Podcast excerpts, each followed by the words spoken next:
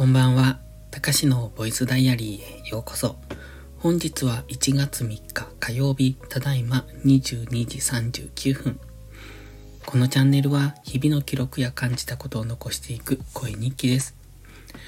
お休み前のひととき、癒しの時間に使っていただけると嬉しく思います。今日のタイトルは考える時間を増やすです。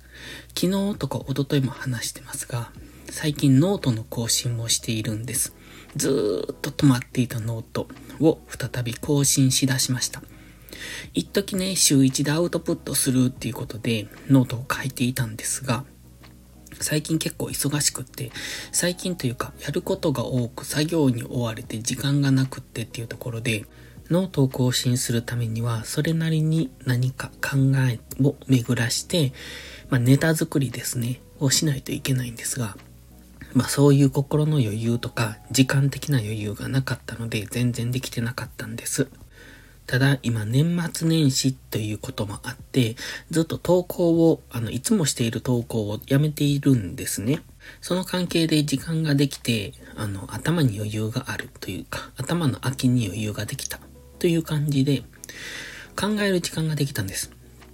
だから、こう、普段、うん、何気なく過ごしていることの中に気づきとか感じることっていうのを、うん、言語化して、あの文章にしていくっていうのを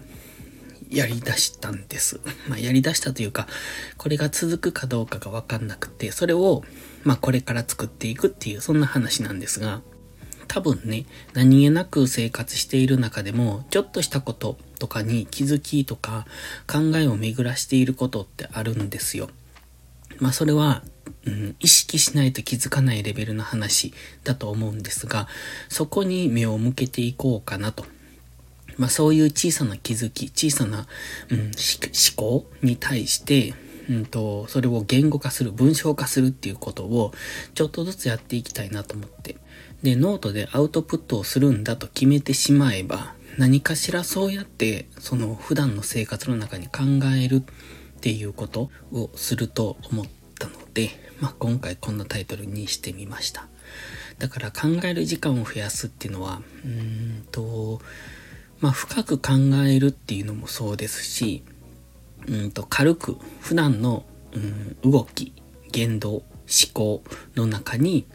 うんと、気づきを見つけるみたいな、まあそういう浅いところから深いところまで、いろいろと挑戦していきたいなって思いました。以上です。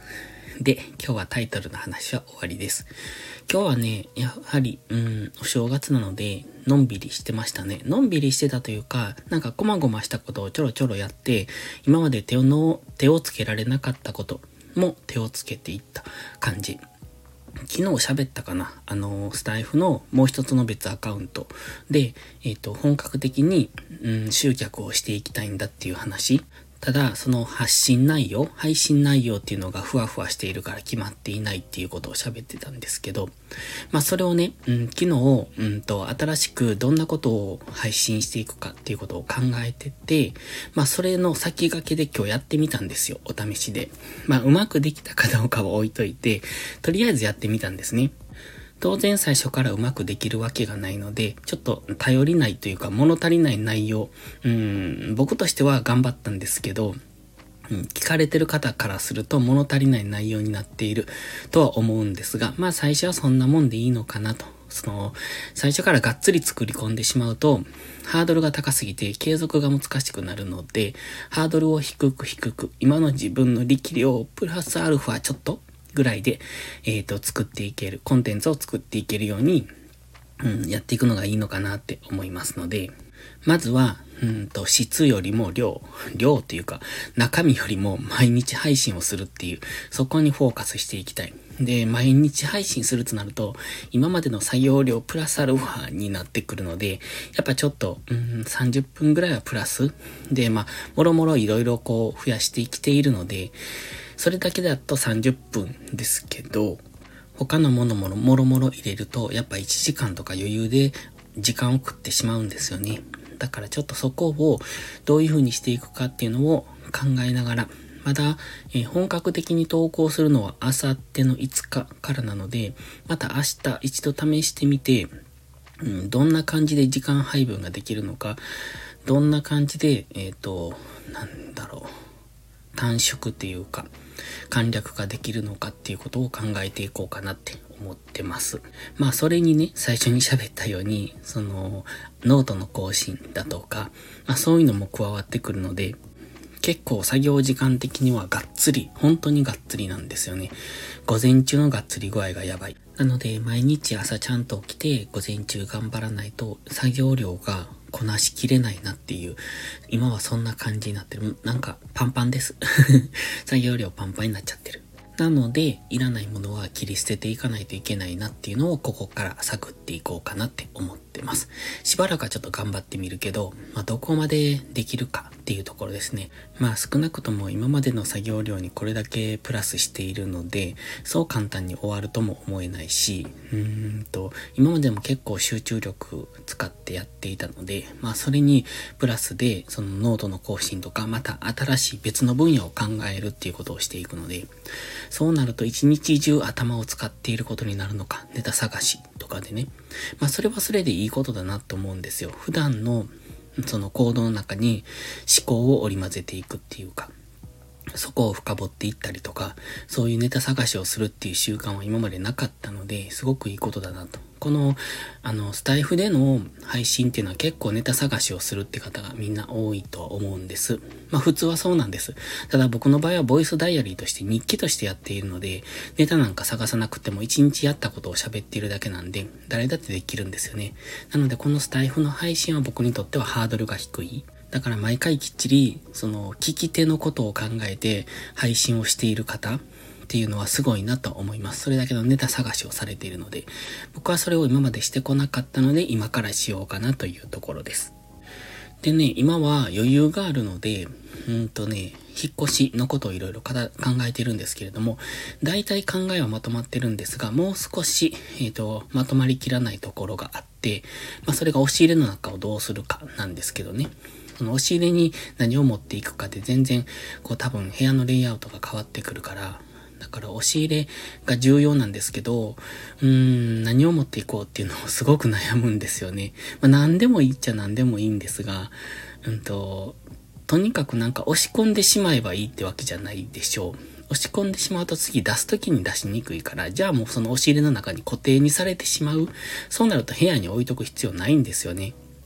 その別に部屋じゃなくても置き場はあるんで、そのなんていうのかな、押し入れの中に押し込んで、まあ、そこでもう1年も2年もほったらかしで出さないよっていうのであれば、ここじゃなくて別のところ、本当にもう、あの、なんていうのかな、部屋の中ってやっぱこう出したり入れたりっていうものを置いときたいんです。まあ、そのためのスペースだと思いますし、そうじゃないんであれば、この家の近くに小屋、小屋っていうのかな。まあ、そういう小屋があるんですが、物入れみたいな。で、そこに片付けてしまうので、本当に使わないんであればね。だから、そこがね、ちょっと微妙。押し入れの中に入れるのであれば、たまにちゃんと出せるようにしたいっていうので、だから、カバンとかも、その押し入れの中に入れてしまうと、その、カバンの下になるもの、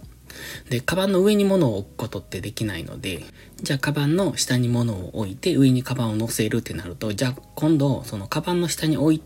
てしまったものっていうのが今度出しにくいですよね。まあ、カバン1個とか2個ならいいんですが、うん、いくつぐらいある ?5、6個？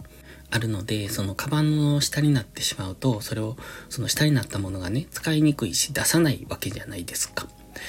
だからそう考えると、うん、やりにくいなと思ったので、カバンを天井から吊るしたんですよ。まあ、天井っていうのは、えー、っと、押し入れの天井です。押し入れの上に突っ張り棒を2本通して、その間にワイヤーネットを買ってきて、ワイヤーネットを挟み込んだんですね。で、だから天井に網が張られている状態ですね。鉄の、あの、うんと、針金の網ですね。で、その網から S 字フックでカバンを吊ってるんですよ。そうすると、カバンは宙に浮いた状態になるので、えっ、ー、と、上のスペース、結構押し入れ性高いんですが、上のスペースも使えるし、で、なおかつ下のスペースがデッドスペースになっちゃわない。あの、物を置いてその上に覆いかぶさってしまわないので、すごくいいなと思ってまあ、だからといってカバンが取れないような高さでもないので、まあ、うん、そこまでは綺麗に収まったかなと思ってるんですよ。で、押し入れの右半分がそんな感じになってて、で、左半分に今観葉植物を置いたんです。その左半分の観葉植物をインスタの写真にアップしたんですが、そのね、真ん中あたりが、うんと、そのカバンのエリアと、それから観葉植物のエリアの間っていうのかな。ちょうど押し入れのこう、ドアとドアの間っていうのかな。そこぐらいに何を持ってこようかなって。別に何も持ってこなくてもいいんですが、ちょっと、そうも言ってられなくって、物を片付け、違う、入れていかないと置くところがなくなっ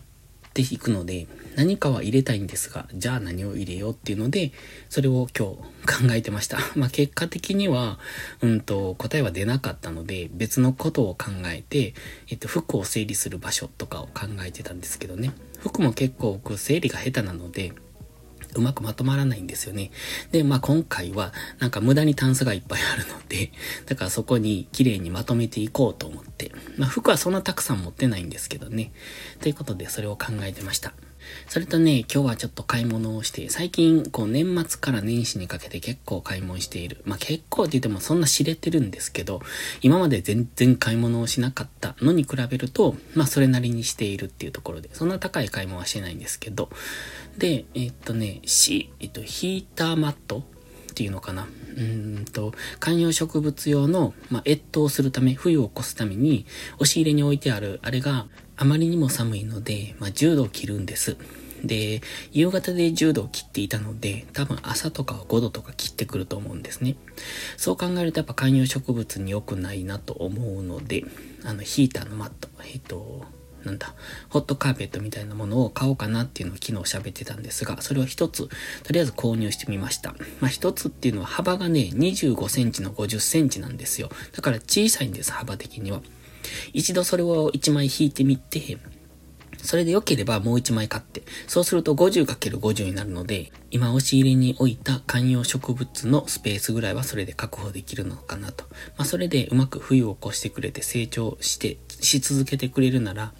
まあ願ったり叶ったりかなっていうところです。ということで3日なのでそろそろ、うんと、お正月も終わり、これで三が日終わりでしょなので少しずつ通常運転に変わってくるのかなって思ってます。5日からは YouTube や有料投稿も開始するんですけど、そう、先駆けて明日ね、それをちょっと一部しようかなと思ってます。まあ今日のスタイフの配信も含めてですが、その辺を明日の午前中にして、そして明日は郵便局が開くので、郵便局に行ってちょっと、えっ、と、年末に終わりきらなかっためんどくさい手続きを少しやってこようかなと。